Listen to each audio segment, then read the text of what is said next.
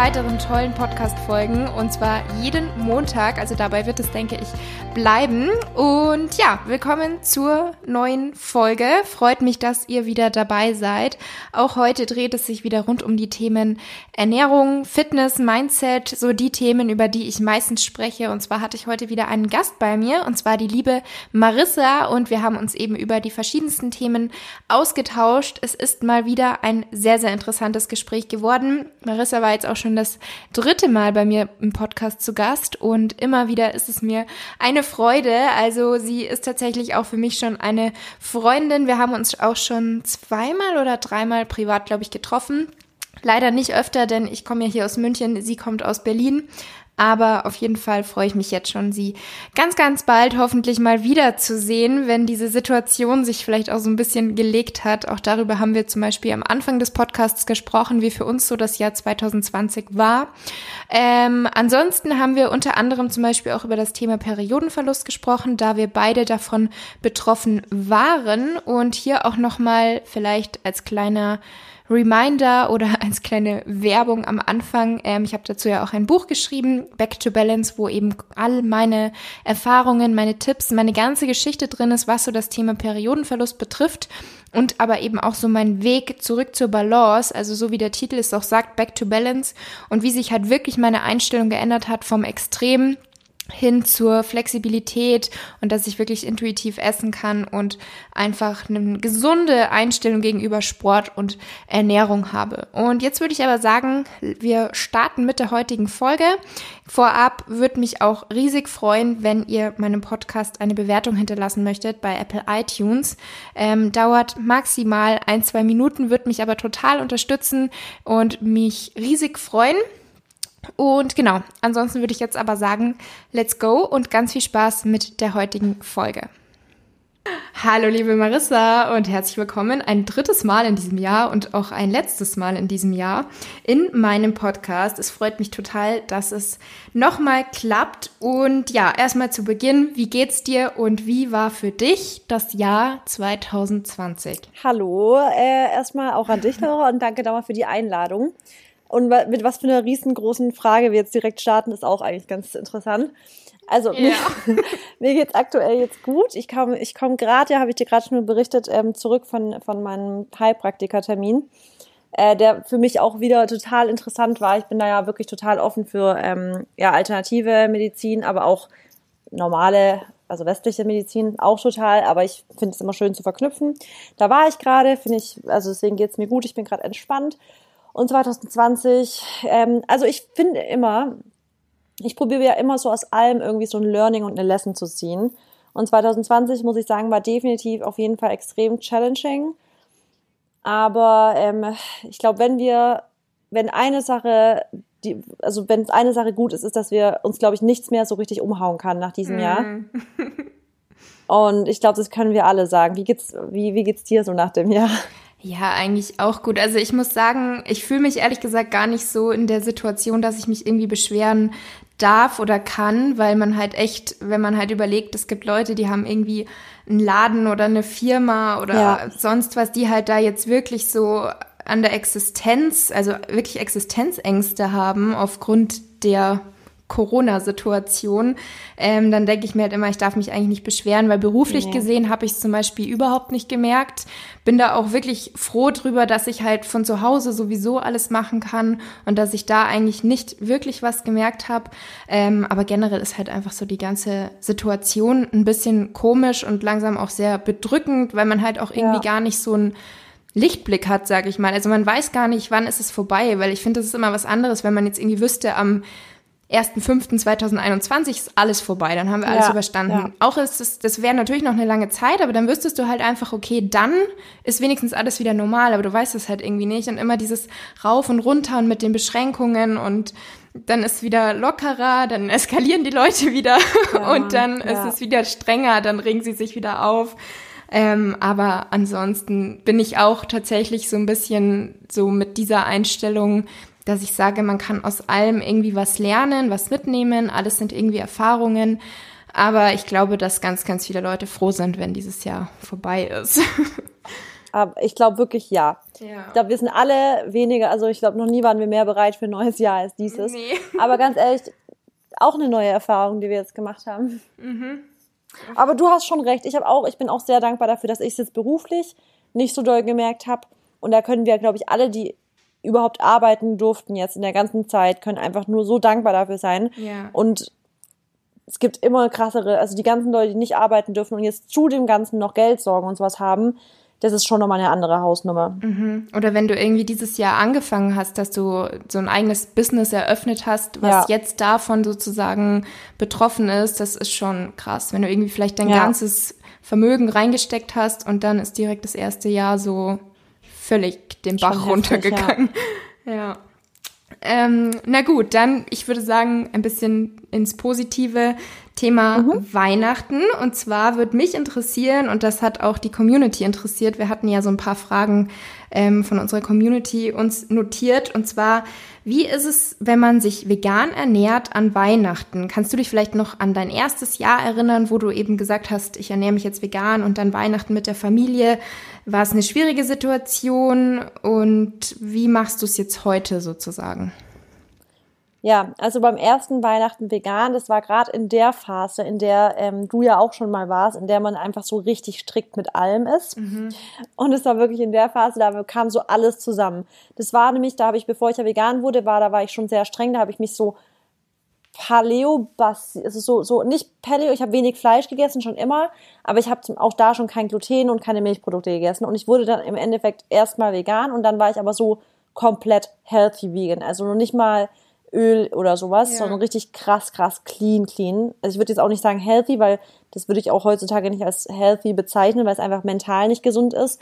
Aber einfach so extrem und es war wegen, wer, auch wenn meine Familie jetzt ein veganes Menü gekocht hätte, wäre das wahrscheinlich eins gewesen, was ich nicht mal gegessen hätte, weil wahrscheinlich das irgendwie so, weißt du so, das ja. wäre wahrscheinlich irgendwie so was gewesen, so mit voll fettig und so, und dann hätte ich wahrscheinlich selbst dazu gesagt, nö, esse ich nicht. Mhm. Ähm, deswegen in meinem ersten veganen Weihnachten war das ja, da war ich noch sehr, sehr streng da habe ich, glaube ich, tatsächlich als, ähm, als, ja, also als Vorschlag gebracht, hey, ihr macht euer Menü, aber lasst mich doch zumindest immer so ein paar Sachen, so die Salate und sowas machen ähm, und ein paar Beilagen und ihr probiert auf hier. Ich würde mir wünschen, dass ihr davon auch immer was probiert und so. Deswegen habe ich halt so verschiedene Salate noch gemacht und ich habe dann halt meine Sachen gegessen und dann halt dazu, glaube ich, noch, was war es, vielleicht Kartoffeln oder sowas noch gegessen. Deswegen war es da nicht so, aber beim zweiten Weihnachten haben wir, weil meine Schwester dann auch vegan wurde, es hat, haben wir ein komplettes veganes Weihnachten gehabt. Also wir haben da so einen veganen Braten gemacht, ähm, aus, so, aus Nussbraten mit so einer Maronensoße. Ähm, mhm. War richtig lecker. Ähm, dieses Jahr ist es ein bisschen schwieriger, weil ich dieses Jahr hier in Berlin feiere. Also ich bin, ich komme ja eigentlich, für die, die es nicht wissen, ich komme eigentlich aus dem, aus dem Süden Deutschlands, also aus Baden-Württemberg, Stuttgart. Bin jetzt wegen äh, meinem Freund nach Berlin gezogen und wir sind am 24. zusammen hier in Berlin mit seiner Familie und die machen jetzt, ähm, weil die Familie ist alles so ein bisschen schwierig. Die eine verträgt das nicht, der andere das nicht. Also die sind alles so ein bisschen, der eine glutenintolerant, der andere das. Deswegen okay. haben wir uns darauf geeinigt. Und dann ich noch vegan. Deswegen haben wir uns darauf geeinigt. Also richtig unweihnachtlich, aber Sommerrollen. Nein, die machen jetzt Nudeln, Nudeln, Achtung, Nudeln mit drei verschiedenen Soßen. Aha. Eine vegane Bolognese, eine Sahnesoße und eine Scampi-Soße. Mhm. Ja gut, ja. da muss ja für jeden was dabei sein. ja, für jeden. Ich, und ich bringe meine Kichererbsennudeln mit. ja, nicht schlecht. Ja. Und was würdest du jetzt sagen, wenn jemand sagt, ähm, ich habe jetzt das erste Jahr, wo ich meine Ernährung umgestellt habe und entweder einfach ein bisschen mehr Richtung pflanzliche Ernährung oder eben auch komplett vegan und die Familie ist so völlig anti, sag ich mal, weil es ist ja immer unterschiedlich. Manche gibt's ja wirklich, wo die Eltern sich dann dafür interessieren, wo man mit denen reden kann, ja. die dann auch gerne was ausprobieren. Das zum Beispiel bei mir bin ich echt dankbar drüber, dass meine Eltern eigentlich alles gerne ausprobieren, dass die manche Rezepte sogar übernehmen. Und klar sagen die ganz ehrlich, wenn sie irgendwas nicht gut finden oder auch wenn ich ein bisschen wieder ins Extrem gerutscht bin, hat meine Mama mir das auch immer ganz ehrlich mhm. und direkt gesagt.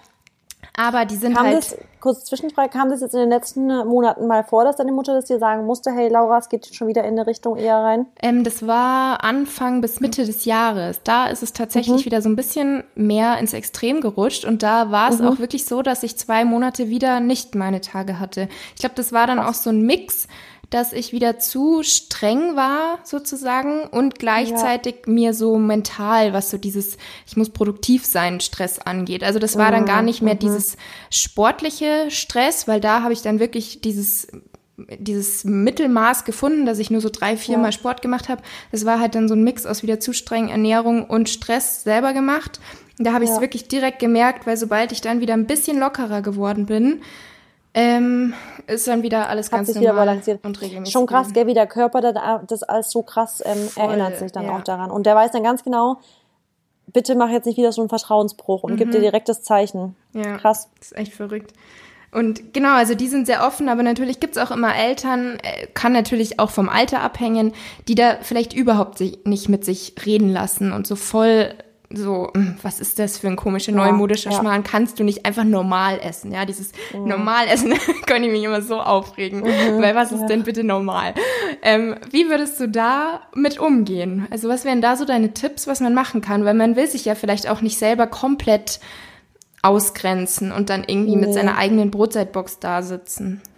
Ja, also ich glaube immer dieses eigene Meal Prep wird ganz schnell unsozial. Ich glaube, das ja. haben wir beide wahrscheinlich durchgemacht, dass wir dieses Ich bringe mir selber was mit, ist halt direkt unsozial. Und ich glaube wirklich, da muss man, also wenn es jetzt nur vegan ist, glaube ich, ist es noch relativ leicht, dass man sagt, hey, machen wir doch einfach. Ich, ich habe zum Beispiel kein Problem. Ich denke halt, ganz, ganz schwierig ist es, wenn man halt neu vegan ist. Ich glaube, das haben ganz, ganz viele, die neu vegan zum Beispiel werden oder plant-based oder so, dass sie so, oder auch gesunde Ernährung total dogmatisch werden. Weißt du, sie wollen alle um sich rum davon überzeugen, warum deine Ernährung jetzt die bessere ist. Ja.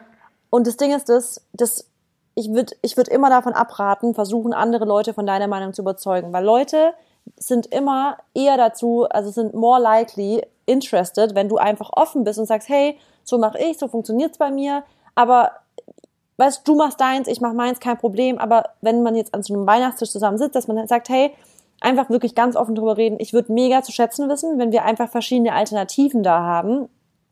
Wenn wir an dem Tag vor allem nicht uns darüber unterhalten müssen, was, was die cleverere Ernährung ist. Mhm. Ich lasse euch einfach alles essen, was, worauf ihr Lust habt. Ich werde dazu keinen Kommentar abgeben. Und bitte tut mir einen Gefallen und macht es auch nicht bei mir, weil oftmals bist ja bist ja du diejenige, also vor allem was vegan angeht, ist man ja ganz oft so das Opfer vom Tisch immer so, äh, schmeckt es überhaupt zu ja. Tag, weißt du so, oder ja. so, das ist halt, und ich denke mir halt immer so, ich verstehe das manchmal gar nicht, weil ich halt gar nichts gegenüber den Fleischessern sag, weil ich könnte im Prinzip auch sagen, ganz ehrlich, ähm, das Fleisch ist doch jetzt von Lidl und warum hast du das gekauft, weißt du so, mhm. und ich sag aber dazu gar nichts, weil ich immer denke, wenn du interessiert bist an dem, dann frag mich, wir können gerne darüber reden, aber ich würde niemals jetzt dir meine Ernährung aufdrängen und so will ich aber auch nicht, dass andere Leute mir ihre Ernährung aufdrängen. Mhm. Und ich glaube, da hilft es am allermeisten, wenn man einfach wirklich ganz offen halt so dieses typische Ich-Botschaften halt auch sendet und nicht so, hört auf das zu tun, sondern hey, Mama oder Mama, Papa, ich würde ich würde es richtig zu schätzen wissen, wenn wir dieses Jahr einfach am, auf dem Weihnachtstisch verschiedene Optionen hätten und wenn ihr einfach auch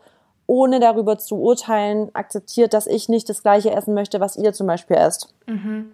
Finde ich voll die gute Und, Einstellung, ja. ja. Ich glaube, das ist auch ein ganz, ganz wichtiger Punkt, so dieses ohne halt zu urteilen, weil da fällt man, glaube ich, ganz schnell rein, dass dann eben so wie so eine Art Angriff entsteht. So, der macht das, das ist schlecht und warum machst du das? Und dann genau. ist es am Ende nur noch so ein Rechtfertigen und am Ende ist keinem geholfen. Warum glaubst du denn überhaupt hat so die vegane Ernährung teilweise so einen schlechten Ruf? Also dass wirklich viele so sagen, also ich habe schon wirklich oft gehört, dass viele sagen, ja, also vegetarisch okay, aber vegan auf keinen Fall. Oder dass viele meinen, da kann man wirklich nur noch Gemüse oder Salat essen. Also mhm. vielen, mhm. also ich meine, wenn man mal googelt oder selbst, also wenn man sich mal so vegane Kochbücher anschaut, was da teilweise drin ist, klar, es können komplizierte Rezepte sein, aber es können auch einfache Rezepte sein. Aber ich glaube, viele lassen sich erst gar nicht so darauf ein und haben schon so von ja. Anfang an so eine Abneigung dagegen. Und ich selber bin ja auch jetzt nicht Veganerin, aber ich bin halt sehr, sehr offen und immer mehr in pflanzlicher Richtung, weil ich es halt einfach auch sinnvoll finde. Ja. Und ähm, da gibt's ja so viele Rezepte, aber ich verstehe einfach nicht, warum viele da wirklich so von Anfang an bisschen abgeneigt sind. Was ist da so deine Erfahrung? Also ich glaube wirklich, dass oft diese Abneigung genau wegen diesen, ich sage es mal in Anführungsstrichen, Veganern ist, die halt so, ähm, so dogmat oder so belehrend auf andere zugehen. Und ich, es gibt doch diesen Spruch, woran erkennt man, dass jemand vegan ist? Er sagt's dir. Dieses typische, weißt du so, das ist ja dieser typische, du bist da und dann, dann kann man nicht einfach zu, zum Beispiel sagen, ja, ich esse, also bestellt man das, sondern direkt so, ja, weil ich bin ja vegan, das ist auch viel besser und hier und da, weißt du so, dass selbst, guck mal, obwohl ich vegan bin, ja, obwohl ich pflanzlich, also mich 100% pflanzlich ernähre, bin ich auch schon davon genervt, wenn jemand am Tisch ist und dann plötzlich Diskussionen startet. Oder ich habe das zum Beispiel oft, weil ich habe halt ultra viele vegane Freunde. Mein, mein Freund zum Beispiel, also mein Partner Maxi, ist aber gar nicht ganz vegan. Und wenn wir jetzt aber zum Beispiel mit Freunden unterwegs sind, dann die halt alle vegan sind, ist es manchmal wirklich so, dass das Tischgespräch plötzlich um Veganismus sich handelt und dass dann teilweise die Leute, die jetzt, also dass andere Leute dann über Nicht-Veganer schon fast negativ urteilend sprechen und dann ist es mir immer voll unangenehm, weil ich ganz genau weiß, mein Partner, der neben mir gerade ist, ist auch nicht ganz vegan. Immer so, ja, früher habe ich, weißt du, so früher, als ich noch dumm war, habe ich noch das und das gegessen. Weißt irgendwo so, ist immer so ein bisschen so behaftet. Ja. Und es ist immer so mein Anspruch gewesen, so will ich nicht reden, weil ich finde es irgendwie, ich finde es irgendwie auch respektlos, weil nicht, also es gibt nicht die eine richtige Ernährung für den einen Menschen. Klar, wenn man aus moralischer Sicht spricht, ist natürlich die vegane Ernährung wahrscheinlich die moralischste Ernährung, wenn man mhm. jetzt aus Tierleid, so, also von der Tierseite sich anguckt. Aber ich glaube wirklich, dass der Grund dafür, dass vegan oftmals so, so negativ behaftet ist bei Leuten, wirklich die Leute sind, die einfach so aggressiv vorgehen und versuchen, die ganze Welt zu veganisieren, was natürlich auch in meinem Interesse ist. Ich würde mich total freuen, wenn die ganze Welt vegan wäre. Aber ich will das nicht aggressiv machen, sondern ich probiere halt einfach immer mit dem besten Beispiel voranzugehen und zu sagen, hey, so leicht kann es gehen. Und wie du sagst, es gibt ultra aufwendige Rezepte, aber wo, also wohingegen es aber auch total leichte Rezepte mhm. gibt, die aber gar keinen Verzicht bedeuten. Also ich kann wirklich jetzt auch sagen, dass ich nach fast fünf Jahren jetzt vegan überhaupt, also ich habe überhaupt gar nichts, worauf ich jetzt sage, ich muss verzichten auf irgendwas in meiner Ernährung.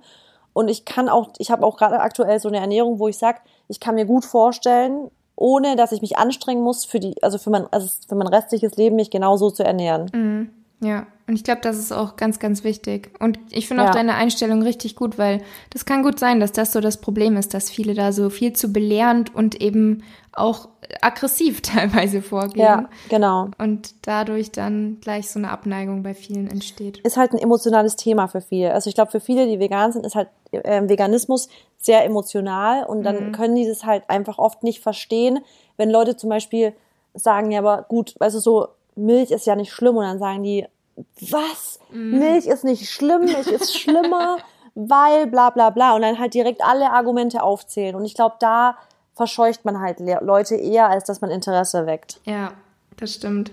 Und wahrscheinlich muss dann eben auch, wie du gesagt hast, das Interesse von den Leuten selber kommen. Ohne dass genau. man ihnen die Infos so reinpresst, muss wahrscheinlich von den Leuten selber das Interesse und die Offenheit kommen. Ja. Was ja auch ganz oft ist, ist jetzt gerade so bei Sportlern beziehungsweise Kraftsportlern, dass sie oft sagen, ja, nee, vegan geht gar nicht, dann kann ich ja mein Protein nicht mehr decken.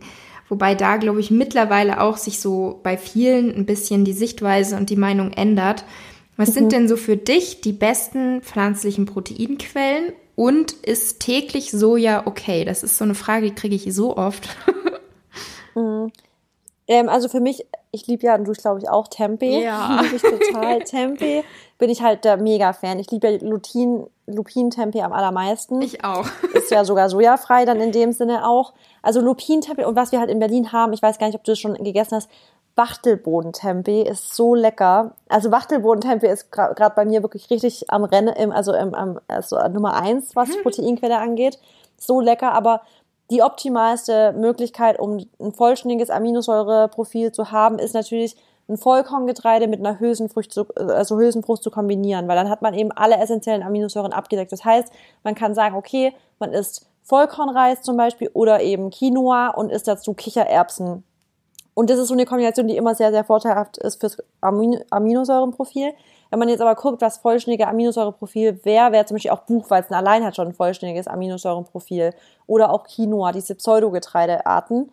Ähm, und dann halt einfach gucken, dass man, wenn man wenn man so diese verschiedenen Lebensmittelgruppen in der Ernährung hat, wie also täglich, sage ich jetzt mal, wie Vollkorn, Hülsenfrucht, Nuss, Samen, mhm. Obst, Gemüse etc., hat man eigentlich kein Problem damit, seinen Proteinbedarf zu decken. Wenn man jetzt natürlich vegan wird und plötzlich sagt, ich lasse jetzt einfach nur Fleisch weg und ich ernähre mich jetzt von Nudeln mit Soße, ja. dann ist natürlich schwierig. Aber wenn man sagt, okay, man guckt, okay, ich brauche jetzt eine andere Proteinquelle, das wäre im besten Fall eine Hülsenfrucht, also Erbsen und Samen, ähm, äh, also Erbsen, Erbsen und Kicher, äh, Bohnen, Samen, sorry, Erbsen, Bohnen, Samen, Nüsse und sowas, dann hat man damit eigentlich kein Problem. Mhm. Ähm, wegen Soja ist natürlich voll wichtig immer, dass man halt Bio-Soja halt nimmt, dass man aber in Deutschland hat man ja eigentlich überall Bio, also nicht genmanipuliert und sowas. Ähm, und eigentlich, wenn man normale Mengen Soja aufnimmt und normale Mengen ist auch täglich Soja, ist Soja gar kein Problem. Da ist ja immer dieses Problem mit dem Phytoöstrogen, aber da ist ja auch die Wissenschaft schon so weit, dass sie da schon so viele Gegenstudien, also gezeigt hat, dass es nicht ein Problem ist, ja. dass man sich da keine Sorgen machen muss. Außer man hat eine Sojaallergie. Genau. Aber davon sind, glaube ich, nicht so viele betroffen, oder? Nee. Nee, also ich glaube auch nicht. Also ich glaube wirklich, die We also da sind wesentlich mehr, die Laktoseintoleranz haben, ja. als eine Sojaunverträglichkeit. Ja. Okay, dann ähm, ein weiteres Thema, wo ich dich gerne fragen wollte, war bei dir das Thema Periodenverlust. Du hast ja auch jetzt endlich wieder eine Blutung gehabt. Ja, ich freue mich da immer noch so drüber. Das glaube ich. Das kann ich mir sehr gut vorstellen. Magst du vielleicht ganz kurz von dir erzählen, wie war das bei dir mit dem Thema Sport auch? Du bist ja Leistungssportlerin gewesen und hattest ein sehr, sehr hohes Sportpensum. Und wie war ja. das so bei dir, dass du das etwas reduziert hast, dass du ein bisschen zugenommen hast? Und wie war so deine Geschichte zu diesem Thema? Also ich finde es eigentlich, also ich finde es einfach so krass, weil es sich jetzt in den letzten Monaten bei mir nochmal so extrem entwickelt hat, von meinem Mindset her auch. Weil das hast du ja auch bei mir alles mitbekommen, dass ich ja immer noch den Leistungssport gemacht habe. Und ähm, also da hatte ich auch so fünfmal die Woche circa ähm, Training und auch ziemlich einfach intensive Einheiten, weil allein schon der Tanzsport an sich ist schon ein einziges Hit-Training. Mhm. Und so eineinhalb bis zwei Stunden eigentlich permanent auf höchsten, also höchsten Pulslevel zu trainieren, ist halt ein enormer, also eine enorme Belastung für den Körper. Deswegen glaube ich schon, dass bei mir der Sport eine riesengroße Rolle gespielt hat, so in the first place. Also das war Nummer eins natürlich eine Riesenrolle so, dass es, man sagt, okay, man hat eine krasse Cortisolausschüttung über den Sport. Aber das zweite Riesenthema war halt bei mir natürlich einfach zu wenig Kalorien. Also ich habe einfach zu wenig Kalorien aufgenommen in Kombination mit dem extremen Sportpensum, beziehungsweise ich war einfach, und ich glaube bis heute, dass das größte Thema ist die Restriktion. Nicht mal großartig diese Kalorienrestriktion, sondern die Restriktion im Kopf von irgendwelche Verbote sich machen. Also Verbot von Zucker, Verbot von Gluten, Verbot von XY, dass man sich immer mehr einredet, ich darf das nicht essen, weil man halt irgendwo mit sich selber plötzlich, also man identifiziert sich plötzlich mit, ich habe eine perfekte Ernährung. Weißt du so? Mhm. Dieses typische, ich darf das nicht essen, weil ich habe den Stempel auf mir irgendwo draufgesetzt, ich habe eine gute Ernährung, ich bin vorbildlich, was meine Ernährung angeht, ich habe die und die Figur, ich bin so und so fit.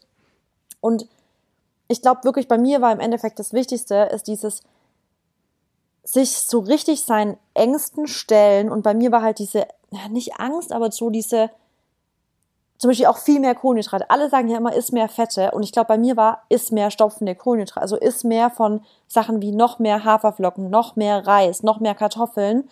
Weil das, ich merke richtig, nachdem ich jetzt zum Beispiel angefangen habe, viel mehr auf diese, was ja viele Leute Angst vor haben, vor diesen Kohlenhydraten, als ich da mal mehr locker gelassen habe und auch eine größere Portion Porridge gegessen habe und größere Portionen von Reis und größere Portionen von Kartoffeln und sowas, das hat mir persönlich krass gut getan, und einfach richtig sich anzunehmen. Und das, boah, Laura, das ist so krass, wie ich jetzt zum Beispiel an mir runtergucke und dann habe ich vielleicht ein Bäuchle, was früher für mich voll, also so, oh Gott, ich kann, ich fühle mich so unwohl. Und inzwischen ist es so, ja, es hängt, also es hält mich jetzt trotzdem nicht davon ab, als nächste Mahlzeit ein großes Porridge zu essen, weißt du? Ja.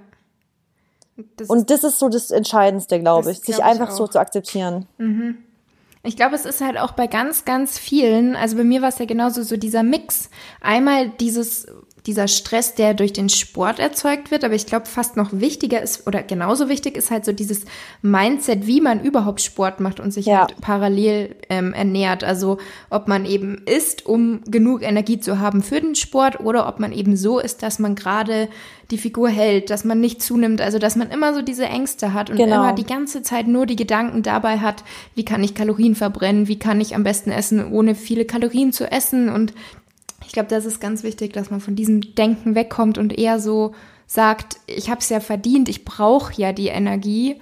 Ja. Und welche, ich meine, es ist schon immer wichtig, dass man, finde ich, die richtigen Lebensmittel auch zu sich führt, dass man eben wirklich seinen Körper nährt. Aber es muss halt nicht jedes einzelne Lebensmittel perfekt sein. Also das nee, absolut. Aber weißt du, was das absurde, also Paradox ist, dass ich voll viele sagen noch, wenn sie äh, also ihre Pille absetzen und so für die Periode, ich muss jetzt alle meine Vitalstoffe abgedeckt haben. Da bin ich ja voll dahinter. Ich sage ja auch immer, alle Vitalstoffe abdecken, super wichtig. Auf alle Mikronährstoffe extrem achten. Aber ab dem Moment, an dem ich auch gesagt habe, ich, also ich, guck mal, du kennst mich ja, ich, ich scheiß nie drauf. Ich bin jetzt nie so, dass ich so kack auf alles, so, ja. Mhm. Aber ab dem Moment, wo ich auch mal gesagt habe, ja gut, dann trinke ich da mal ein Glas Wein, dann esse ich da mal auch mal was mit, wo Zucker, also, oder halt, weißt du, so nicht selber gemachten Hummus, sondern gekauften Hummus, wo Zucker ja. und Öl und sowas drin. Ab dem Moment, wo ich mal so richtig Zügel locker gelassen habe, hat sich bei mir was getan. Und das ist so paradox, weil doch immer alle so sagen, man muss alle Vitalstoffe müssen immer perfekt und bla bla. Mhm. Ja, die, das ist Nummer eins Priorität ist, dass natürlich man auch Nährstoffe zu sich nimmt. Aber ich glaube, die Leute, die das Problem mit der Psyche irgendwo auch haben, genau. müssen Zügel loslassen und locker lassen einfach. Ja.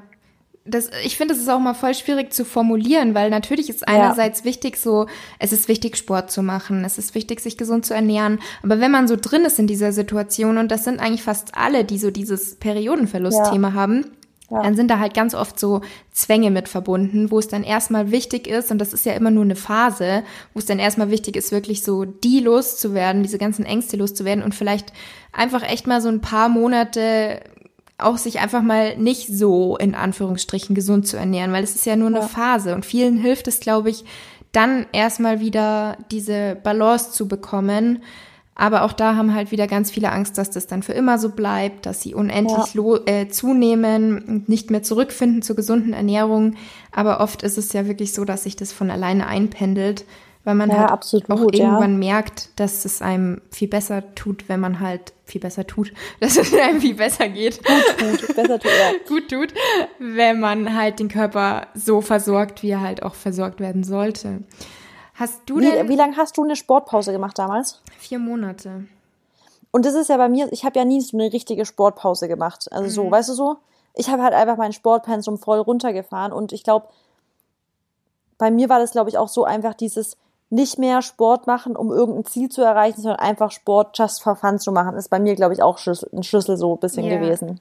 Ich, ich glaube, ich weiß ja bei mir auch bis heute nicht, ob es notwendig gewesen wäre. Ich denke, das kann man nie sagen.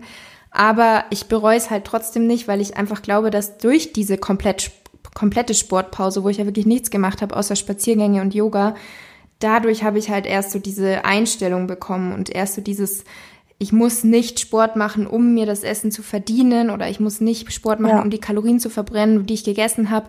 Also ich glaube, mir hat so dieses komplette Pause machen einfach sehr geholfen, was so meine Einstellung angeht. Aber ich glaube, ja. das ist halt auch echt individuell und auch je nachdem, aus welcher Situation man halt kommt. Also ah, viel. Ah, ah, ah stopp, warte mal. Bei mir auch. Bei mir war es doch bei der Brust-OP, als ich so lange Pause machen musste. Stimmt. Stimmt. Und danach habe ich nämlich auch erstmal so richtig gecheckt, hä, wenn man mal vier Tage am Stück keinen Sport macht, ist irgendwie auch kein Weltuntergang. Aber wäre es halt davor gewesen, gell? Unvorstellbar. Ja, genau. Sorry, dass ich unterbrochen habe, aber genau so war es bei mir auch, dass ich erst da so richtig gecheckt habe. Ja. Ja klar, man hat jetzt vielleicht nicht mehr so voll shreddeden Bauch, so, aber whatever, also ist doch irgendwo egal, weißt mhm. du? Ja, ja, stimmt. Ja, bei mir hat es auch angefangen, dass ich erstmal drei Wochen machen wollte. Und dann habe ich halt gemerkt, okay, die drei Wochen reichen vielleicht nicht, mache ich halt vier Monate. Nee, ja, ja. ja. Ähm, hattest du denn mal Kalorien gezählt? Also hast du mal genau darauf geachtet, welche Kalorienmenge du isst oder hast du irgendwie von alleine einfach zu wenig gegessen? Also da bin ich auf der einen Seite froh, dass ich es nie gemacht habe, weil ich glaube, dass ich so ein Mensch bin, der dazu neigen würde, wenn ich es jetzt gemacht hätte, ich glaube, ich wäre auch so ein Mensch, der dann, glaube ich, zu penibel drauf achten würde dann wahrscheinlich. Mhm. Weil, also vor allem in der Zeit. Aber nee, ich habe irgendwie von alleine dann so wenig gegessen, weil es war dann einfach für mich, es kam, also ich glaube, ich habe immer mehr halt, als ich dann auch alleine gewohnt habe, halt so mir so gesunde Bowls gemacht und oftmal war das irgendwie dann auch Faulheit, dass ich zum Beispiel dachte, boah, und jetzt noch Reis abkochen, nee, dann mache ich jetzt einfach ohne Reis oder sowas, weißt du? Ja. Oder dann habe ich halt irgendwie ganz schnell und am schnellsten ist halt, und leider ist es aber auch nicht immer das Beste zu 100 Prozent, am schnellsten ist roh. Ja. Am schnellsten ist alles roh zu essen. Und ich habe halt eine Zeit lang fast roh vegan gegessen. Und ich glaube schon, dass das auch funktionieren kann. Ähm, in tropischen Ländern ist es bestimmt geil, viel roh vegan zu essen, aber ich habe dann halt oft mal voll so gekochte Sachen komplett vernachlässigt, weil ich halt, ich hatte, weil ich oft zu faul war, mir noch irgendwas abzukochen, dass ich halt wirklich jetzt eine anständige, zum Beispiel Kohlenhydratquelle hatte noch. Mhm. Und dann habe ich halt dafür halt richtig High Volume gegessen und so. Aber High Volume hat man dann zwar einen richtig, richtig vollen Bauch, aber trotzdem überhaupt nicht viel Kalorien gegessen. Und ich glaube, dann ist es bei mir so eher so irgendwo aus Versehen passiert, dass ich halt einfach nicht so kaloriendichte Mahlzeiten zu mir genommen habe. Und trotzdem, und ich glaube halt wirklich auch, dass ich habe trotzdem, also bei mir war es wirklich ganz komisch, weil ich habe nie total wenig gegessen. Du wahrscheinlich auch nicht. Du hast wahrscheinlich auch viel gegessen. Ja. Aber ich sage jetzt mal viel von dem Richtigen.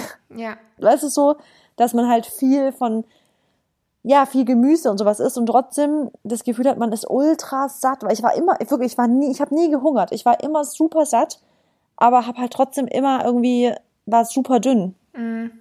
Ja, und dann halt zusätzlich die ganze Aktivität. Also bei mir genau. war es genauso. Wenn ich mir jetzt manchmal überlege, was ich da teilweise gegessen habe, war das halt wirklich immer eine Riesenportion Gemüse mit einer Proteinquelle. Und die Proteinquelle war dann natürlich sowas wie ähm, Körniger Frischkäse, Hähnchen, ja. Thunfisch. Also immer so Hauptsache gar kein Fett. Und ich habe auch ja. immer komplett ohne Öl gebraten oder gekocht. Und das waren dann schon ganz normale große Teller. Also ich habe ganz oft auch von außen so gehört, ja, wie kann man denn so viel essen?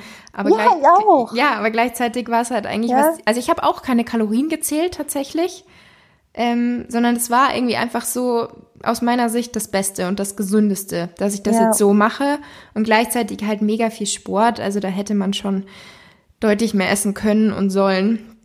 Aber ich wusste halt auch tatsächlich nicht besser. Wann hast du Kalorien, also du hast aber eine Zeit lang auch gezählt, oder? Mhm, aber dann erst, als ich zunehmen wollte. Also das war Ende 2017. Da habe ich dann einen Aufbau gemacht und da habe ich dann erst das erste Mal so richtig Kalorien getrackt, weil ich halt einfach wissen wollte, wie viel esse ich und ähm, dass ich da auch wirklich so genau die Zahl treffe. Also zwischen 2500 und 3000 oder so habe ich da dann immer gegessen. Hm, okay. Und da war ich halt, da wollte ich halt wirklich so ein paar Monate durchgehend das essen, dass ich genau weiß, ich habe das erreicht und die und die Proteinmenge, die und die Fettmenge und habe da aber dann auch zum Glück nach der Zeit komplett wieder aufhören können. Also ich war dann nicht in so einem Zwang drin, dass ich weitermachen musste, sondern mir hat es tatsächlich eher positiv geholfen, dass ich mich halt dann noch besser mit der Ernährung auskannte, mit einzelnen Lebensmitteln. Ja. Aber bei vielen ist halt, glaube ich, echt so die Gefahr, dass die dann so ein bisschen in so einen Zwang geraten und ja, nicht mehr absolut. wegkommen vom Tracken. Da kriege ich auch oft die Frage, wie komme ich wieder weg vom Tracken, weil sie Angst haben, ja. dass sie komplett außer, also ausartet, wenn sie aufhören, dass sie zunehmen und keine Kontrolle mehr haben. Aber deswegen, ich glaube, manche, für manche ist einfach Tracken nicht so geeignet. Auf der anderen Seite glaube ich, dass wenn zum Beispiel Leute, die in einer chronischen Unterernährung sind, für die das manchmal ganz hilfreich sein kann, wenn sie erstmal sehen, mhm. wie wenig Kalorien sie überhaupt essen, weil oft ist ja dann auch der Satz, ich esse aber, wie wir ja auch gesagt haben, wir sagen ja auch, ja. wir haben ultra viel gegessen. Also mir hat auch regelmäßig, haben mir Leute gesagt, boah, den, da hast du aber den Teller vollgehauen. Mhm. Wo ich mir auch dachte, ja, aber so locker, ich esse es locker. Und dann, ich weiß nicht, wie das bei dir war, war bei mir auch oft das Problem, dass ich irgendwann auch nur noch mich befriedigt gefühlt habe, wenn ich mich so krank voll gefühlt habe, durch halt die extrem viel Ballaststoffe im Obst und also oder im Gemüse sowas, ja. dass ich gar nicht mehr befriedigt war von so einer kaloriendichten Mahlzeit, die mhm. klein war. Dieses Volumenessen, das hatte ich auch mal eine Zeit lang. Ja. Ja, voll. Da, also da hat mir tatsächlich voll geholfen, die Fette zu erhöhen, weil ich dann erst gecheckt habe, okay, wie sehr können eigentlich auch Fette sättigen und genau. bin dann so Schritt für Schritt weggekommen von diesen Riesenportionen Gemüse, weil ich die echt, also eine ja. Zeit lang hatte ich so diese Einstellung, ich brauche das, weil sonst bin ich nicht satt. Und Same das, bei das, mir auch. Das war gar nicht mehr so dieses mein Körper braucht es, weil das hat viele Vitamine, sondern es war echt ja. dann mehr so auf diesen Volumenaspekt. Ich brauche diese Menge. Ja. Also total. Oder so eine, so eine Brot, also so Brotscheiben, weißt du, die eigentlich auch sättigen würden, aber das ist ja so winzig, weißt du? Hätte ich gedacht, niemals würde ich so meine, mein Abendessen dafür verschwenden, für so eine winzige Portion, weißt du so? Also, aber ja. genau wie du auch sagst, mit dem Fette, also wie, guck mal, ich denke mir, manchmal sehe ich das an so, wenn man so Nussbutter über einen, über ein Müsli oder so Porridge noch drüber macht, wie das meinem Körper aber teilweise so gut tut, weil ich bin zwar super satt, aber ich habe nicht dieses krass, boah, jetzt bin ich so voll, passt ja. gar nichts mehr rein. Einfach so richtig befriedigt und es tut so im Bauch mir dann einfach gut, mhm. obwohl es keine riesige Menge war. Ja. Kann ich nur bestätigen, war bei mir genauso. Ja. Ähm, wie, wie ist es denn jetzt bei dir? Dein Körper hat sich ja jetzt vielleicht so ein bisschen verändert. Du warst früher viel, viel definierter. Hast du manchmal so Phasen, wo du das vermisst, diese sehr definierte und Leistungssportform, sage ich jetzt einfach mal? Ähm, Gibt es Tage, wo du dich nicht wohlfühlst und wie gehst du damit um? Ähm, also lustigerweise bin ich inzwischen total so humorvoll gehe ich damit um, dass ich zum Beispiel, also ich kann auch, also das ist, glaube ich, für viele wäre das ein falscher Angehen, also so Punkt, aber dass ich an manchen Tagen wirklich, wo ich echt merke, okay, heute fühle ich mich wirklich unwohl, aber dann kann ich darüber auch mit meinem Freund zum Beispiel, also mit Maxi darüber reden und sagen so, wenn er sagt, wollen wir nachher uns da noch was bei einem Curry abholen, sage ich, pff, boah, Maxi, ja, heute muss ich echt ein bisschen aufpassen. Weißt du so, dass ich sag, also ich kann da inzwischen schon drüber lachen, weil ich sag so, nee, also noch mehr Bäuchle will ich jetzt nicht kriegen, weil ich inzwischen das einfach so halt akzeptiere und mich einfach auch, und ich glaube, das ist, ich weiß nicht, wie du das, ähm, wie du das nachempfinden kannst, aber ich habe mich davor in meinem Körper schon immer extrem jugendlich gefühlt. Also wirklich, ich bin ja jetzt auch schon 28, aber in meinem Körper davor war halt für mich immer so, durch den Leistungssport und durch Turniersport und sowas war ich ja natürlich einfach auch noch so in so einem jugendlichen Leben drin, weißt du? Mhm. Ich habe ich hab Training gehabt, ich war am Wochenende auf Turnieren und sowas und ich habe mich irgendwie noch so ein bisschen kindlich irgendwo auch gefühlt. Also ich habe mich gar nicht so als erwachsene Frau oft gefühlt, weil ich halt auch so ein ultra jugendlicher, also jugendlichen Körper hatte, auch von meiner Brust-OP vor allem, war ich ja auch komplett so flach auf der Brust, ähm, war super dünn und so und dieses jetzt einfach auch ein bisschen mehr an mir dran zu haben, ist für mich irgendwie auch so also ich fühle mich zum Beispiel halt auch jetzt viel fraulicher, mhm. was irgendwo auch irgendwie voll das schöne Gefühl ist, weil ich auch jetzt so das erste Mal so auch so an den weiteren Schritt denken kann, so weißt du, dass ich sage, okay, irgendwie ist es schön zu wissen, dass man jetzt eine Periode hat, weil man irgendwie auch jetzt endlich mal an so Kinder zum Beispiel denken kann, was ich davor, also selbst hätten wir es gewollt damals, hätten wir es nicht machen können, weil wir einfach keinen Zyklus hatten. Und mhm. irgendwie finde ich das in der Partnerschaft zu leben voll traurig, wenn ich keinen Zyklus habe und zu wissen, selbst wenn wir jetzt Planung, also Kinderplanung hätten, müsste ich jetzt erstmal mich richtig, richtig in diese ganze Zyklusthematik irgendwie reinfuchsen. Und irgendwie ist es für mich voll schön zu wissen, dass mein Zyklus irgendwie da ist. Mhm. Und das ist mir für, also für mich halt irgendwie wichtiger als dieses Körperbild aktuell. Also für mich ist es irgendwie schöner zu wissen, dass ich halt an meiner Zukunftsplanung auch so ein bisschen an die denken kann, als dass jetzt mein Körper total shredded ist. Ja, ich glaube, das ist auch ganz, ganz wichtig, dass man so an den Punkt kommt. Und da bin ich eben auch erst durch diese ganzen Erfahrungen, nenne ich es jetzt mal, hingekommen, dass einem das viel, viel wichtiger sein sollte, was so langfristig einen eigentlich glücklich ja. macht, als irgendwie eine aktuelle Form zu erreichen oder irgendwelche äußerlichen Sachen. Ich meine, klar, man fühlt sich immer wohl, wenn man mit seinem Körper zufrieden ist, wenn man eine schöne Haut hat oder sonst was, ja. irgendwelche äußerlichen Sachen. Aber letztendlich ist es ja so nicht das, was uns eigentlich langfristig erfüllt und glücklich macht. Und das muss man aber auch erstmal lernen, ja. Ja, das stimmt.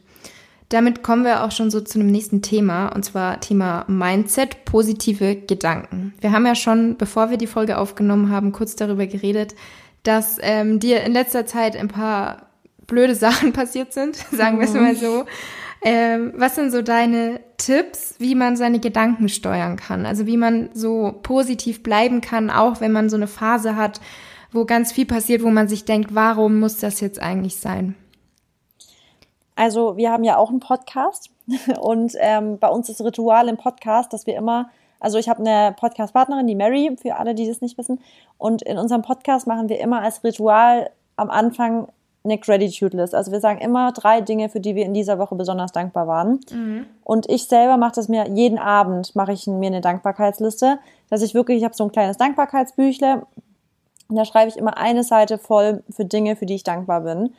Und ich finde jeden Tag eine komplette Seite voll. Und jedes Mal, wenn ich dann, wenn mal eine Kacke passiert, denke ich mir aber jedes Mal auch wiederum, aber Marissa, du bist so gesegnet mit deinem Leben, weil du findest heute auch wieder zehn, also nicht mal nur, das sind mehr als zehn Sachen, eine komplette Seite voll für Dinge, die geil sind. Und wenn das zum Beispiel, es können auch triviale Dinge sein, wie der Postbote war heute so lieb zu mir. Weißt du, es können egal, was es war, aber du findest immer Dinge, die schön sind. Und ich glaube halt wirklich, dass Dankbarkeit irgendwo immer der, also Dankbarkeit einfach ist so ein riesiges Gefühl. Mhm. Und es ist einfach so, wir können richtig große Gefühle sind zum Beispiel Hass, Liebe, Groll, Dankbarkeit. Und wir können aber so ein, wir können ein riesiges Gefühl, also nur das eine fühlen. Das heißt, wenn wir jetzt von Mega Negativität umgeben sind, dann ist es halt irgendwo unsere Entscheidung, wohin wir unsere Gedanken lenken. Und wenn man die Gedanken immer mehr in die Spirale, Negativspirale reindenkt, dann ist man irgendwo auch selber schuld. Und ich sag's, ich sag das auch immer so knallhart, man ist einfach selber schuld, weil du kannst entscheiden. Ja. Also, also man soll sich immer auf die Dinge fokussieren, die man kontrollieren kann. Und das sind zum Beispiel Gedanken. Und wenn ich mich aber reinsteigern will und sag, das ist Kacke und das ist Kacke und das ist auch noch Kacke, ja, dann bist du irgendwo selber schuld, weil du kannst dich auch einfach darauf fokussieren, was gut ist. Und klar, jetzt zum Beispiel in meinem Fall, letzte Woche wurde mein Auto geklaut. Vor meinem Haus, ja. Hier in Berlin vor meiner Wohnung wurde einfach über Nacht mein Auto geklaut. Klar habe ich erstmal kurz mal auch gedacht, fuck, irgendwie. Was ja auch aber im anderen Moment, normal ist. Genau, ist legitim, ist normal. Aber im anderen Moment dachte ich mir, ich bin Vollkasko versichert, ich weiß, ich bin hier in Deutschland, ich krieg Hilfe, ähm, wir, wir, wir regeln das irgendwie. Irgendwie geht es sowieso und das Wichtigste ist trotzdem irgendwo immer noch die Gesundheit. Und ja. ich bin fit, mir geht's, ich fühle mich fit, mir geht's gut. Das ist tausendmal wichtiger als der Gegenstand. Mhm. Und irgendwo kriegt man das sowieso immer wieder hin. Und das ist halt immer das, dass ich mir immer denke, was, wie wichtig ist es jetzt und wie, wo steht es in Relation zu den Dingen, die aber gut in deinem Leben sind? Und da findet jeder, der sich das, ich sag auch, das sagen wir auch immer, jeder, der sich das hier gerade anhört, hat zu großer Wahrscheinlichkeit ein Handy. Mhm. Wenn du ein Handy hast, dann hast du auch irgendwo die genügend Mittel oder finanziellen Mittel dafür, dass du Essen hast, dass du ja. wahrscheinlich ein Bett hast, dass du ein Dach über dem Kopf hast. Das allein sind schon Dinge, die ziemlich geil sind, die nicht ja. jeder hat. Und da sind wir schon sehr privilegiert. Und das allein sind schon Dinge, für die wir einfach krass dankbar sein können. Und deswegen eigentlich gibt's halt einfach keinen Grund, sich in negative Sachen reinzusteigern. Auch jetzt die Corona-Sache zum Beispiel. Da denke ich mir immer so, ey, ich hier, ja, hier mhm. als Mädchen in Berlin, wenn ich es mir das Recht rausnehme, darüber so extrem rumzuheulen, haben wir ja vorhin schon zu Beginn gesagt, wir dürfen arbeiten. Was sollen denn die Leute sagen, die nicht arbeiten dürfen? Mhm. Und wir haben trotzdem, wir, unsere Supermärkte sind offen, wir haben doch alles. Und dann, dann, dann ist immer mein typischer Satz, dass ich, wenn ich mal zu arg negativ bin, denke ich mir so, Alter, raff dich einfach, raff dich, weil dein Leben ist trotzdem noch ziemlich geil, weißt ja. du? Ja, ich glaube, ganz oft ist das Problem, also ich finde das richtig schön mit der Dankbarkeitsliste, ist ein richtig toller Tipp. Und wenn man das wirklich auch regelmäßig macht, und ich glaube, es ist auch wichtig und hilfreich, wenn man sich das aufschreibt. Also wenn man nicht nur so in Gedanken sagt, danke dafür, danke dafür, sondern wenn man es wirklich aufschreibt, so wie du mit deinem ja. Büchlein. Und ich glaube, bei ganz vielen ist das Problem, dass sie ganz oft echt daran denken, was sie alles nicht haben. Und dass so Sachen, wie du jetzt gesagt hast, wie Handy oder die Supermärkte haben geöffnet oder man hat das Geld für Lebensmittel, ähm, dass das oft so selbstverständlich ist und dass man halt daran überhaupt nicht denkt. Gerade, also weil man halt so dieses Thema Dankbarkeit gar nicht so bewusst ähm, ja. wahrnimmt oder halt ähm, da bewusst nicht handelt und immer nur daran denkt, das habe ich nicht, das habe ich nicht und vielleicht dann auch noch ins Vergleichen kommt, die anderen haben aber das. Und dann kommt man ganz oft in so eine Negativspirale. Ja. Ja, absolut. Bei mir steht zum Beispiel auch wirklich jeden Abend zum Beispiel drauf, danke für frisches, gesundes und biologisch angebautes Essen. Also das ist halt Bioessen, dass ich mir das leisten kann und sowas. Das ist ja auch nicht selbstverständlich, aber ja. dafür bin ich halt dankbar und es ist schön. Ja. Voll schön. Ja, ähm, dann noch ein Thema, Thema Fitness. Wie ist es denn bei dir aktuell mit der Motivation, mit Sport, mit Homeworkouts? Vermisst du die Fitnessstudios oder gehen sie dir so, geht's dir so gar nicht ab und du kommst voll gut zurecht mit Homeworkouts? Also ich glaube, für die Aussage werden mich jetzt viele nicht verstehen und wahrscheinlich, keine Ahnung, aber ich, ich liebe meine Homeworkouts aktuell. Also ich muss echt sagen, ich genieße es gerade extrem, diese Home, weil ich habe das Gefühl, dass es auch meinem Körper gerade mega gut tut. Ähm, auch so ein bisschen weniger Belastung, weißt du, so zu haben, sondern einfach so Bodyweight Exercises einzubauen. Ich mache mhm. auch viel so Yoga-Sachen und sowas. Und irgendwo, also ich mache halt, ich habe einen Hund, das heißt, ich gehe auch viel spazieren. Das heißt so, ich habe schon in dem Sinne so Cardio generell schon, weil ich halt einfach morgens eine richtig große Runde gehe und mittags eigentlich auch eine relativ große Runde gehe. Und dann mache ich halt Homeworkouts. Und irgendwie habe ich auch gerade echt richtig Bock immer drauf. Also wenn ich keinen Bock habe, dann mache ich es nicht. Und das hat, mhm. ich glaube, das ist aber auch der Grund, warum ich motiviert bin, ist, dass ich keinen Zwang dahinter habe, sondern weil ich halt sage, wenn es reinpasst, dann mache ich es voll gern. Wenn nicht, dann lasse ich es halt. Und was ich mache, macht mir halt mega Spaß. Ja. Und bei dir? Das ist, glaube ich, auch voll wichtig. Also bei mir ist es tatsächlich so ein bisschen phasenabhängig. Also Yoga, muss ich sagen, macht mir zurzeit auch immer noch mega Spaß. Also das, das mhm. habe ich ja auch erst angefangen vor genau einem Jahr eigentlich, während meiner Sportpause.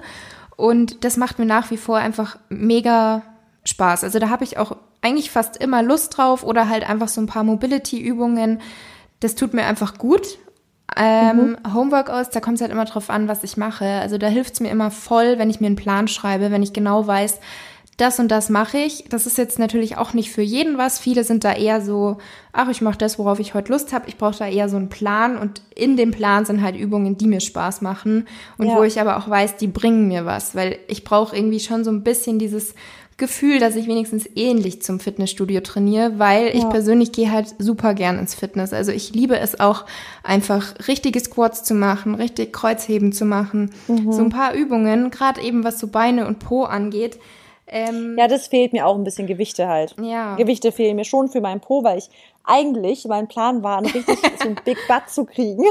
Da geht's gerade nicht so auf, mein Plan, aber nee. naja, irgendwann wird es auch noch aufgehen. Wird schon noch, ja. Aber ja. was mir halt am meisten fehlt, ist eigentlich echt so diese Atmosphäre, weil bei uns sind halt echt viele Freunde im Fitness, weil ich wohne ja nicht in der Stadt, eher so ein bisschen außerhalb und mhm. ganz, ganz viele Leute, mit denen wir entweder auch so privat was machen oder die man halt einfach, man weiß halt einfach, okay, die treffe ich regelmäßig dort, mit denen kannst du so ein bisschen ratschen und das fehlt schon so ein bisschen. Ja. Dieser Austausch oder dieses, du hast den ganzen Tag gearbeitet, aber abends gehst du halt ins Fitness und triffst da deine Leute. Das fehlt schon so ein bisschen. Ja, das glaube ich dir, wenn es so sozial ja. ist. Dann, das ist, halt, das ist halt irgendwo so ein, das ist halt geil an dem Fitness, wenn man viele Leute kennt, weil es irgendwie mhm. so ein neutraler Platz ist, wo man aber Freunde trifft und man, das ist halt das Coole an so, das ist ja wie Schule irgendwie. Jeder geht hin, du musst dich um niemanden kümmern, weil jeder ist selbstständig da, mhm. aber trotzdem ist es halt cool, weil es so lockere, also eine lockere Atmosphäre ist und so. Genau. Das ist halt schön am Fitness, das stimmt. Ja. ja, und ansonsten, also wie ich schon am Anfang gesagt habe, ich will mich nicht beschweren, aber ein bisschen fehlt halt auch so einfach dieses, du weißt halt einfach überhaupt nicht, wie lange ist es noch so. Also wann öffnen ja. sie wieder, wann kannst du wieder gehen, wann ist wieder alles normal. Und ich glaube, dann wäre ich auch, also dann wäre es auch irgendwie anders mit den Homeworkouts, wenn du wüsstest, so und so lange sind die jetzt geschlossen und dann denkst du dir so, ja, okay, dann mache ich halt jetzt zwei Monate Homeworkouts. Aber am Anfang ja. hat man vielleicht gedacht, okay, jetzt ist es vielleicht nur ein Monat geschlossen. Lohnt sich das jetzt? Dann mache ich halt mal einen Monat nichts. Also ich glaube, da geht's ganz oh, vielen so, dass die das stimmt. dann schleifen lassen und nach drei Monaten denken sie sich, ja gut, vielleicht machen sie jetzt ja. gar nicht mehr auf. Aber ja, ich hoffe einfach, dass es bald Aber das alles ein bisschen ist, besser ja, wird. Dass bei deinem Podcast wahrscheinlich ganz viele, weil du bist ja ähm, Profi, was Periodenverlust angeht und hast ja das Buch geschrieben und sowas. Das ist übrigens sehr toll. An der Stelle kann ich euch allen empfehlen, kauft euch das Buch. Danke. Ähm, ähm, und deswegen glaube ich, dass ganz viele Leute oder ganz viele Mädels, die jetzt zuhören, die wahrscheinlich aktuell vielleicht akut noch das Problem haben. Ja. Und das ist doch jetzt mal eine richtig gute Chance für die ganzen Mädels, zu sagen, ey, wenn, wann war es eine bessere Zeit, mal das auszuprobieren mit weniger Belastung, als, mhm. also bessere Zeit gibt's doch gerade gar nicht. Auf jeden Fall. Also da ist natürlich auch immer voll schwierig für mich. Also ich hoffe, dass die Leute selber so viel Eigenverantwortung mitbringen, dass sie sich eben je nachdem, welches Thema ich anspreche, angesprochen fühlen oder nicht. Weil wenn ich versuche, meiner Story ein Workout zu zeigen und zu motivieren, dann will ich natürlich nicht die Mädels ansprechen, ja. die ich eigentlich vielleicht ein paar Tage davor ermutigt habe, eine Pause Sport zu machen und zuzunehmen. Ja. Aber natürlich ist die Zielgruppe ein bisschen verstreut und verschiedene ja. Menschen. Aber wie du sagst, es ist natürlich eigentlich die perfekte Gelegenheit, diese Sportpause zu machen, weil es halt wie so eine kleine Zwangspause ist und da wäre es halt dann wirklich sinnvoll, einfach mal nichts zu machen und nicht irgendwie täglich irgendein Hit-Workout oder so. Das ist weil, halt so gefährlich jetzt ja, an der Zeit. Ich meine, auch zum Beispiel Pamela Reif. Ich finde die, ich finde es krass, was sie macht, was für Workouts sie macht. Die sind auch mega anstrengend alle. Ja. Es macht Spaß, weil du hast einfach ein Workout, 10 Minuten, 15 Minuten, 20 Minuten, hast jemanden, der dir das zeigt und du machst mit. Aber die sind halt fast alle kardiolastig. Die sind alle. Ah, wobei hast du mal den Plan gemacht? Weil nee. ich mache den gerne. Ich mache den wirklich gerne. Ich mache auch wirklich sogar diesen 45 Minuten Sweaty Hard. Aber das ist, die hat wirklich immer nur so ein oder zwei Cardio-Tage drin. Und die sind, dadurch, dass ich ja so vom Leistungssport komme, für mich auch gar nicht Cardio. Also die sind für mich einfach nicht anstrengend, diese Hit-Trainings. Also da komme ich jetzt nicht krass ins Schwitzen oder so krass ins Atmen. Ich glaube, für Leute, die jetzt nicht so kardiomäßig drauf waren wie ich, ist es anstrengend. Aber diese Krafttage, die sind wirklich, danach bin ich nicht verschwitzt. Das ist wirklich so, geht so in die Tiefmuskulatur rein, weißt du? Okay, ja gut. Das Deswegen, da muss ich sagen, die mache ich inzwischen wirklich richtig gerne, weil ich finde, dass die mir zum Beispiel auch dabei geholfen haben, wie du sagst, ich will auch, ich mag das, einen Plan zu haben. Also ja. ich mag das, einen Plan zu haben und jetzt nicht einfach so willkürlich irgendwas zu machen. Und finde, dass die sich sogar gut mit meinem, ähm, mit meinem nicht zu viel Sport vereinen lassen, weil ich da nicht das Gefühl habe, dass ich da jetzt jedes Mal krass sweaty bin danach, sondern so angenehm. Weißt du, ich habe was, mhm. was gemacht, ist angenehm, ist bisschen, also ich spüre so ein bisschen Muskel, aber jetzt nicht zu doll, dass ich sage, mein Körper ist jetzt total gestresst. Okay. Aber ist natürlich auch eine Stand, also wie, welchen Stand von Fitness hast du, weißt du, kommt ja. auch darauf an. Ja, und was macht einem halt Spaß? Also genau. vielen machen diese Workouts Spaß, andere wiederum machen schon lieber mit irgendwie Bändern oder Gewichte, dass die da so ja. ihren Plan durchmachen. Aber letztendlich muss halt jeder wirklich für sich entscheiden, ist es sinnvoll, solche Workouts zu machen oder wäre es vielleicht wirklich sinnvoll, mal Pause zu machen und ruhig spazieren zu gehen ja. und das für die Gesundheit zu machen, was wichtig ist. Du hast es auch gerade gesagt mit, ähm, mit dem, äh, dass du halt nicht weißt, welche Zielgruppe du ansprichst damit, wenn du jetzt sagst, du willst motivieren und sowas. Und das hatte ich nämlich auch oft das Problem, dass ich, dass ich, dass viele ja bei mir das auch wussten mit dem Periodenverlust und ich manchmal das Gefühl hatte, dass ich schon manchmal fast bereut, ich weiß nicht, ob es dir genauso ging, dass du manchmal schon fast bereut hattest, dass du darüber gesprochen hast, weil du das Gefühl hast, dass du dich unter Druck gesetzt gefühlt hast irgendwie. Nee. Es war nämlich bei mir manchmal so, dass ich habe schon so viel gemacht und ich habe wirklich, also weißt du, die Leute sehen ja nicht, was du offline machst und was du eigentlich davor gemacht hast. Und ich habe davor ja wirklich extrem Training gehabt, immer extrem. Und was ich jetzt das letzte halbe Jahr trainiert habe, war für mich, für meine Verhältnisse wirklich fast gar nichts irgendwo. Und auch wie viel ich gegessen habe im, im Vergleich von damals. Mhm. Und das war halt, dass ich dann manchmal so das Gefühl hatte, okay, irgendwo, also ich habe manchmal so Nachrichten dann auch bekommen, ganz, ganz wenige, aber trotzdem kamen manchmal die Nachrichten so von wegen so, ey, ich dachte, du hast einen Periodenverlust, warum machst du denn jetzt überhaupt Sport und so? Und ich dachte mhm. mir manchmal so, lass mich doch jetzt bitte meine Reise selber gehen, weißt du so? Und dann war es schon manchmal so, dass ich schon fast bereut hatte, dass ich darüber gesprochen hatte, weil was viele vielleicht nicht wissen, dass wenn man so viel von sich teilt, wie wir es tun auf Instagram, von seinem Leben und sowas, dass da schon auch ein gewisser Druck dahinter steckt. Ja. Und dass das manchmal auch schon irgendwie einen unter Druck setzen kann, wenn dann, wenn darüber geurteilt wird, was du jetzt zum Beispiel an deinem Tag gemacht hast irgendwie. Mhm. Und da will ich irgendwie auch vielleicht nochmal so immer als Appell so sagen, dass man manchmal irgendwie auch ein bisschen vorsichtiger sein muss mit solchen sensiblen Themen, weil die waren für mich schon sehr belastendes Thema, dass ich ja irgendwann gar nicht mehr drüber sprechen wollte, großartig, weil ich immer dachte irgendwie, ich will mich auch darüber, also ich will mich noch nicht noch mehr unter Druck setzen, indem ich das öffentlich mache, so extrem. Ja, also kann ich voll verstehen. Also ich selber habe die Erfahrung jetzt so nicht gemacht, ähm, aber generell dieses, dass man sich halt rechtfertigen muss, also eigentlich muss man es ja. ja. nicht, aber man hat halt oft das Gefühl, man müsste sich rechtfertigen und dass es halt schon immer wieder mal Leute gibt, die gerne einfach urteilen. Manche meinen es nicht böse, andere habe ich das Gefühl, machen das schon echt so ein bisschen provozierend. Ja. Ähm, aber ich habe wirklich von Anfang an sozusagen meine Reise geteilt mit dem Wissen, dass ich selber, also ich habe es echt so ein bisschen auch mit der Absicht gemacht, dass ich gesagt habe, okay, ich sage jetzt in meiner Story, ich mache die Pause wegen dem und dem, bis die Periode wieder da ist, weil ich selber mir gedacht habe, wenn ich das jetzt ja. nicht so mache, dann mache ich wieder einen Rückzieher. Also das Keep yourself accountable. Ja, das hat mir so, so ein bisschen geholfen.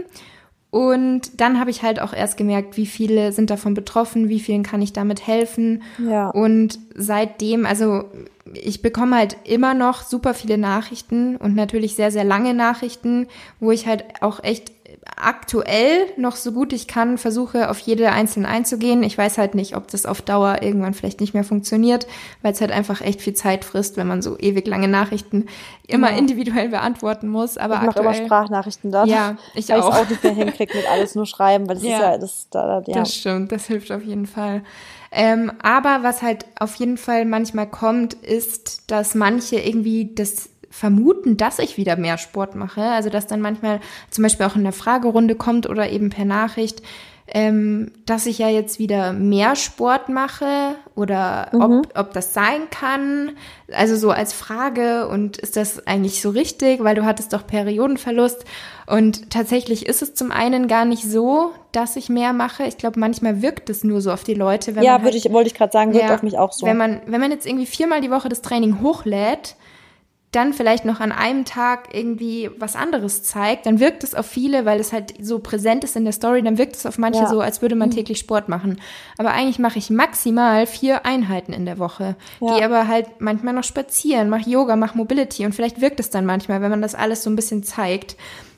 Aber letztendlich ist es halt eigentlich so, dass ich so viel über dieses Thema teile und ähm, es halt mit der Sportpause geschafft habe und wenn es so wäre, dass ich irgendwie doch wieder in den Sportzwang fallen würde und mir das doch wieder wichtiger wäre als meine Periode, dann wäre es halt letztendlich doch immer noch mein Problem. Also die Theorie ja. ist ja immer noch so, dass die Leute wüssten, wie ist es richtig, dass es in meinem Buch steht.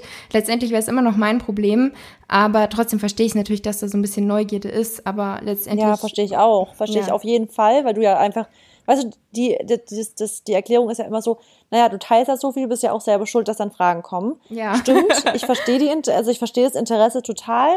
Aber wie du sagst, letztendlich ist es halt trotzdem noch, du bist selbstständiger, ein selbstständiger Mensch, du kannst immer noch selber entscheiden, was ist jetzt deine Priorität und da musst du aber halt auch mit den Konsequenzen leben. Mhm. Das Wichtige ist dann halt immer, was ich immer sage, okay, lebe in den Konsequenzen, aber, das sage ich mir bei Freunden, wenn ich das schon ganz oft mit Leuten ausdiskutiert habe, dann will ich danach aber auch nicht noch zehnmal darüber reden, weil du weißt die Konsequenz. Ja. Ja, und ich finde halt, man muss es auch mit sich selber vereinbaren. Genau. Können. Also ich, ja. würde, ich würde mir halt nicht selber was vorlügen wollen, dass ich den Leuten sage, alles ist prima, aber letztendlich habe ich meine Periode nicht mehr.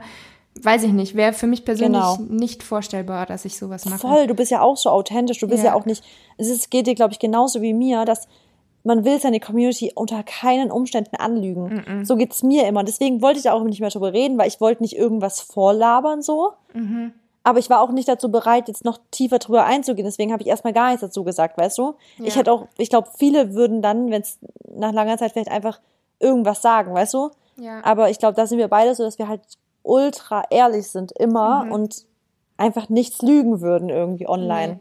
Nee. nee. Auf gar keinen Fall. Ja. Ich meine, bei mir hätte es auch unter Umständen länger dauern können, aber ich bin halt wirklich dieses All-In. Ich habe halt wirklich von heute auf ja. morgen sozusagen knallhart alles gemacht, was man hätte machen können und deswegen ging es so schnell. Muss aber nicht sein, dass das bei anderen genauso laufen muss. Also da ja. sollte ja jeder so sein Tempo gehen und deswegen kann es auch einfach mal länger dauern. Dann sollte man auch nicht sagen, oh, aber bei der Laura hat es ja nur eineinhalb Monate ja. gedauert. Das ist halt bei jedem anders. Und wäre es jetzt irgendwie gewesen, dass ich neun Monate oder so gebraucht hätte, diesen Weg zu gehen und diese Entwicklung zu machen, keine Ahnung, ob ich da neun Monate ja. das Thema so präsent angesprochen hätte, weil letztendlich wäre ja nichts passiert in den neun Monaten. Genau. Also keine Ahnung, wie es dann gelaufen wäre. Aber du warst auf jeden Fall für mich auch ein Riesenbeispiel, auch so was so das selbst sich selber annehmen und so was, da bist du halt auch, ich glaube, da bist du auch so vielen so, so ein Vorbild für und deswegen, also wirklich. Es freut mich voll, danke. Ähm, jetzt abschließende Frage. Hast du Vorsätze fürs neue Jahr? Mmh, nee, nicht so richtig. Also ich bin ja eher so ein Machermensch. Also ich habe jetzt, will ich was machen, dann mache ich das jetzt und warte nicht bis zum neuen Jahr. Wollte ich gerade fragen. Oder bist du ja. so jemand, der sagt, ich brauche nee. keinen Zeitpunkt? Genau. Ich brauche keinen Zeitpunkt. Wenn ich auf eine Sache Lust habe, dann mache ich die sofort. Ja. Du? Ähm, also ich bin an sich auch so, aber ich glaube, oft ist es trotzdem hilfreich, so einen bestimmten, so einen Startschuss zu haben, sozusagen. Ja. Also wenn es jetzt um das Thema, also wenn ich jetzt irgendwie, sag ich mal, übergewichtig wäre und ich will abnehmen oder wenn ich sage, ich will Muskeln aufbauen, also wenn ich jetzt solche Ziele hätte, dann würde ich sagen, dafür brauche ich kein neues Jahr, sondern mhm. da kann ich auch einfach also ich glaube trotzdem ist trotzdem so oft so ein Montag oder so, so ein Tag, wo man startet. Ja. Ähm, aber an sich habe ich eigentlich auch nicht so konkrete Vorsätze fürs neue Jahr. Ich finde eigentlich auch, da muss man nicht erst warten, bis das neue ja. Jahr startet, sondern kann das auch sofort machen. Aber ich Was glaub, ich mache, ist manifestieren. Ja. Ist fürs Jahr. Das habe ich letztes Jahr gemacht, habe ich auch vorletztes Jahr gemacht und es ist da interessant, was du dir manifestierst fürs neue Jahr halt, was, was in dein Leben auf jeden Fall kommen soll. Also so. Mhm. Und das ist so krass, weil ich habe das letztes Jahr meine Liste gesehen, die ich mir Anfang des Jahres so manifestiert habe. Und da ist einfach alles auf der Liste so eingetreten. Krass. Und ich bin ja so, ich bin ja eh so krass, so, ich, ich glaube ja so an dieses ganze Manifestieren und so. Und das mache ich immer, dass ich mir immer aufschreibe, was ist 2020, was werde ich in diesem Jahr haben. Mhm. Oder 2021. Sprichst du darüber? Äh, also nicht so richtig jetzt, ich würde sich auf Instagram jetzt mal die Manifestationsliste so ähm, öffentlich machen, aber ich spreche so in meinem privaten Umfeld dann darüber und sage so, mhm. das ist, und ich spreche auch nicht so, dass es unrealistisch ist. Also es sind, für manche klingt das dann in dem Moment vielleicht unrealistisch, aber ich sage so, Nein, es ist ganz logisch, dass das sich erreichen wird. Natürlich ist es so. Weil so, es ist mhm. für mich ganz klar, einfach keine Widerrede. Es wird so eintreten. Geil. ja, aber das kenne ich. Oft ist sowas echt so, dass man da einfach. Das ist halt auch wieder so eine Mindset-Sache, weil wenn man sich denkt, das passiert sowieso nie, dann passiert es wahrscheinlich auch nie. Also. Genau. Ja. Ich mache das Universum immer, immer darauf aufmerksam, was ich haben will, indem ich es immer wieder ausspreche und au aufschreibe. Damit überhaupt das Universum muss ja wissen, was es dir schicken soll. Ja. Ja, und ich glaube, dieses mit dem Aufschreiben, sowohl auch bei Dankbarkeit als auch, glaube ich, bei Vorsätzen, ist sowas immer sehr hilfreich. Weil wenn man sich ja. jetzt einfach nur vornimmt, wenn man sich jetzt zum Beispiel einfach nur vornimmt, 2021 will ich dankbarer sein, ist halt die Frage, passiert es denn wirklich? Wenn man sich aber konkret sagt, ich kaufe mir jetzt ein Buch wo ich dann ja. jeden Tag das eintrage oder wo ich irgendwie jeden zweiten Tag das eintrage um 18 Uhr. Ich glaube, man braucht immer so ein bisschen so einen konkreten Plan und muss sich genau überlegen, wie man was macht, damit man es dann auch wirklich macht und nicht nur ja. dieses, das ist ja auch beim Thema Vorsitz immer so dieses schwammige, ich will mich gesünder ernähren, da passiert dann vermutlich nichts. Oder viele kaufen halt dann die erste Woche gesund ein, kochen ein bisschen was und dann haben sie schon wieder keine Lust mehr. Ja.